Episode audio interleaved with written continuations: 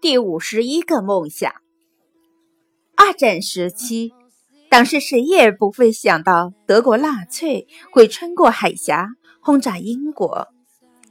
眼看假期即将来临，教室里的孩子们正兴奋地讨论着各自的游玩计划。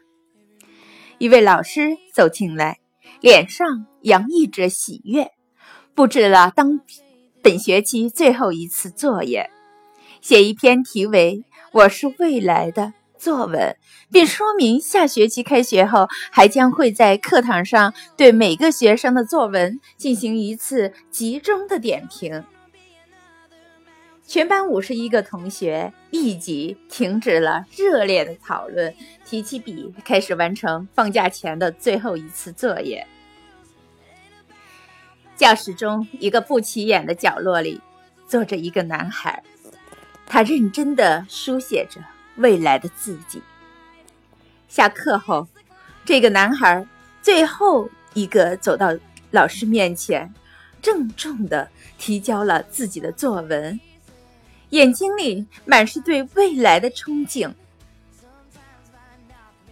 假期中，老师还没来得及看这五十一篇作文，德军的轰炸机就轰隆。隆的飞往英国的上空，人们都忙着四处逃命。这位老师也迫不得已离开了自己的故乡。这一走就是二十五年。一次偶然的机会，这位老师得知自己原来的房子竟然在战争中幸运地保存了下来。于是他历经千辛万苦，回到了自己的老房子。一天，他在打扫阁楼时，惊奇地发现了一叠作业本，看了半天，才想起来这是二十五年前学生交的作业，总共五十一本，题目是“我是未来的”。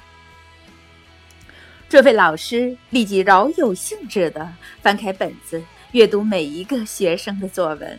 他很快就被孩子们千奇百怪的梦想迷住了。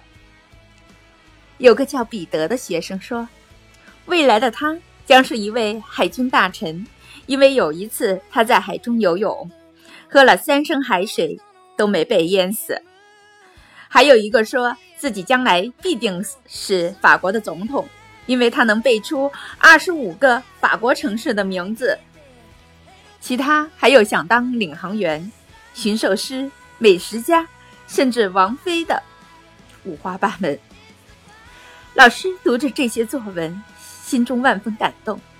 他认为这是那五十一个孩子的财富，他应该把这笔财富交还到他们自己的手里，看他们现在是否实现了自己的梦想。于是，他专门在当地的一家报纸上刊登了一则启事，寻找自己当年的那五十一个学生。很快，书信就像雪片般飞来，其中有商人、学者、政府官员，当然更多的是普通人。一年后，五十个梦想被陆陆续续取走了。第五十一个梦想属于一个叫大卫的学生。那个当时坐在不起眼的角落里的男孩，一直没有和老师取得联系。老师认为这个叫大卫的学生或许已经不在人世了。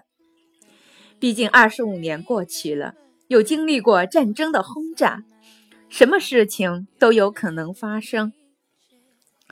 正当老师准备放弃交还第五十一个梦想时，他竟然收到一封内阁金融大臣的来信。信中写道：“老师您好，我就是那个叫做大卫的学生。没想到经过二战的轰炸，我的梦想您一直保存至今。现在我并不是很需要得到那个作业本，因为我的梦想。”一直都存在我的脑子里，我也一直在为实现我的梦想而努力，而且很幸运，我在今年成功了。老师激动不已，翻开那本唯一留在自己身边的作文本，上面清晰的写着：“我是未来的内阁金融大臣。”